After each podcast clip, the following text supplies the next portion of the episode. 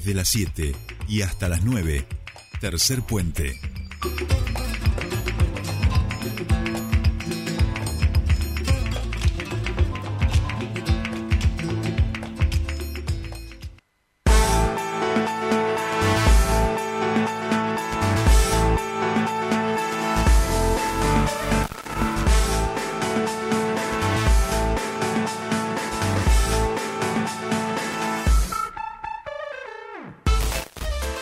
Bien, ya estamos aquí, 7.42 minutos de esta bella mañana de día jueves y estamos en comunicación con nuestra primera entrevistada porque venimos de que haya elecciones para eh, autoridades de nuestra queridísima Universidad Nacional del Comahue. En principio, la lista 1, Convergencia Universitaria, ha sido quien se ha impuesto este, en esta primera vuelta y será necesaria una segunda vuelta que se realizarán los 11, 13 y 14 de junio. Nosotros estamos con la titular, con la candidata rectora de esta lista 1 Convergencia Universitaria, eh, Beatriz Gentile, para que nos cuente cómo ha sido esta primera vuelta y cómo se están preparando para esta segunda vuelta. Beatriz, muy buenos días, te saludan Sol y Jordi. Bienvenida a Tercer Puente. Buen día, Sol, buen día, Jordi. Un saludo para ustedes y para toda la audiencia. Eh, bueno, y buena mañana.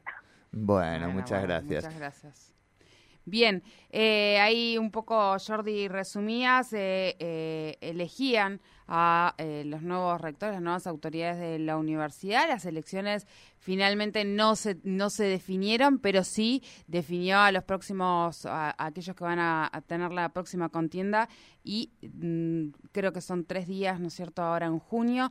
Contanos un poquito cuáles son las eh, expectativas que tienen, porque no fueron eh, para nada despreciables los resultados que han conseguido en estas elecciones, con lo cual entiendo que, que deben tener buenas expectativas para la siguiente etapa, ¿no? Sí, sí, como ustedes dicen, nosotros la verdad que, bueno, teníamos expectativas de ganar, creo que, que sabíamos que iba a haber una segunda vuelta, el sistema ponderado en la universidad hace que en tres, con tres listas es muy difícil que alguna de las listas logre eh, el porcentaje indicado para ganar en primera vuelta y la diferencia que sacamos de más de nueve puntos creo que nos, nos ayuda a bueno a, volver a caminar y a volver a hablar con los claustros con las distintas unidades académicas recorrerlas y bueno tratar de, de, ver bueno de qué forma aquellos que no que la propuesta no terminó de cerrarles bueno de qué manera poder conversar con ellos qué propuestas tienen. Sabemos que que hubo mucho voto en blanco también es un voto que nosotros vamos a ir a buscar nosotros creemos que en el voto en blanco hubo un componente, bueno, de, no satisfacción por ninguna de las propuestas, pero también hubo un componente de desconocimiento, de que se debía votar en dos instancias, decano y, y rector, y esto de alguna manera me parece que también es un es un poco pedagógica la tarea que vamos a tener en este en este tiempo que es cortito, ¿no? Por suerte es cortito en esta segunda eh, vuelta que nos toca transitar. Claro. Beatriz, vos recién un poco la, evaluación la hacías en relación al desconocimiento, pero en principio, eh, no sé, y preguntarte también si suelen ser así de, elevados el número en blanco, pero a priori eh, quienes lo miramos un poquito más desde afuera de esta elección, nos parecía como un número bastante abultado este, este voto en blanco. Sí, inclusive hubo más votos, eh, el voto en blanco superó la opción del tercer candidato, de Jorge. Claro. es un voto el voto en blanco se dio básicamente, se dio mucho en estudiantes, donde ahí nosotros creemos que hay un componente de desconocimiento importante que tiene que ver con esto, con no algunos, no, no nos olvidemos que venimos de dos años de virtualidad, de, poca práctica política, de sociabilidad política, mejor dicho, de los estudiantes dentro de la universidad. No se hicieron las elecciones de medio de medio término que debían hacerse para los directivos y superior por la pandemia que esto también es un ejercicio de aprendizaje político en los estudiantes, así que yo ahí evalúo que hay un componente de, desconocimiento importante.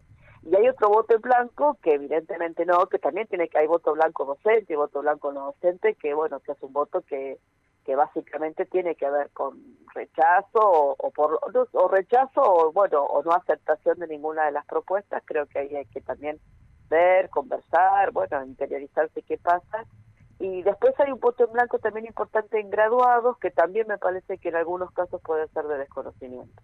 Eso creo que hay que, que se puede revertir, que se puede corregir. Eh, en esta segunda etapa, ya como una segunda, es, es como una nueva instancia como para eh, repensar estas cosas y creo que sobre eso vamos a, a tener que trabajar. Yo creo que el voto en blanco eh, sin duda tiene siempre un componente de, de, no satisfacción de los de las candidaturas, ¿no? Pero en este caso le agregaría, creo que hay un impacto que hay que evaluar, que es el impacto de los dos años de, de, no estar, de no hacerse presente en la universidad, no tener esa sociabilidad política que la universidad construye en la presencialidad. Bien, bien. Eh, Beatriz pensaba, bueno, que el, que el, desafío que tienen es grande porque hablamos de dos semanas aproximadamente hacia la, fecha del balotage, donde comienza el balotage, que es del 11 al 14 de, de junio, eh, contanos un poquito cómo se trabaja en esta. Por ahí pensaba yo en, la, en eh, sobre todo esto central que señalaba recién Beatriz, que tiene que ver con, con por ahí desconocimiento, cómo se piensa trabajar sobre ese eje eh, para poder llevar la propuesta y poder eh, llegar a esa gente que por desconocimiento tal vez votó en blanco. Bueno, ahí tenemos, hoy justamente ya nos tenemos una reunión para redefinir esta nueva etapa de campaña y claramente creo que lo comunicacional va a ser uno de los puntos claves. Vamos a tener que reforzar todo lo que sea lo comunicacional, eh, sea a través de, lo, de la presencialidad, en, en, lo que serían las viejas mesas informativas que se decían antes, hoy son las redes, pero de alguna manera, bueno, tratar de llegar y, y poder este, explicar y volver a, a plantear esto de, bueno, en el caso del desconocimiento que se votan en esta oportunidad la ventaja de esta oportunidad va a ser que solo ahora se va a votar rector y solo en aquellas facultades donde tampoco pudo definirse el decanato porque hubo más de, tres listas y quedaron dos listas que deben ir también a una segunda vuelta. Por lo tanto, esta elección es más sencilla. Cuando entren al cuarto oscuro solo va a haber dos boletas eh, del, del rector y de las candidaturas a rector y en el caso de las facultades de medicina y fascias, que son las únicas dos que van a la segunda vuelta, esos son los únicos estudiantes que van a tener también que elegir decano. Así que me parece que, que, eso se resuelve sencillamente, por un lado por lo comunicacional, pero por otro lado porque en la misma práctica política esto ya se termina definiendo, ¿no? Desde este lugar, claro. Claro, claro, clarísimo. Bueno, Beatriz, muchas felicitaciones nuevamente. Este, a seguir, eh, que ya falta menos, vamos a decir. Sabemos que las campañas siempre son intensas, así que bueno, todo el éxito y por supuesto seguiremos charlando con vos a ver cómo, cómo avanza esta elección.